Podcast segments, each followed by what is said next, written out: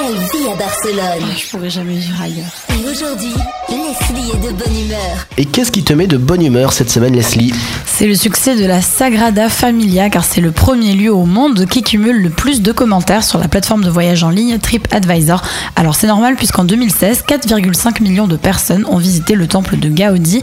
Alors la notoriété de ce lieu fait de lui que c'est le plus commenté sur TripAdvisor avec 106 000 commentaires cumulés au total.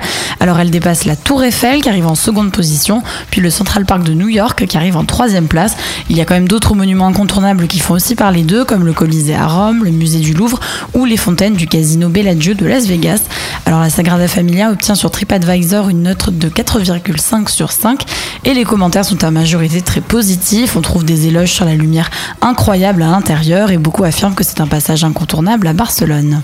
Barcelone, c'est ta ville. Equinox, c'est ta radio.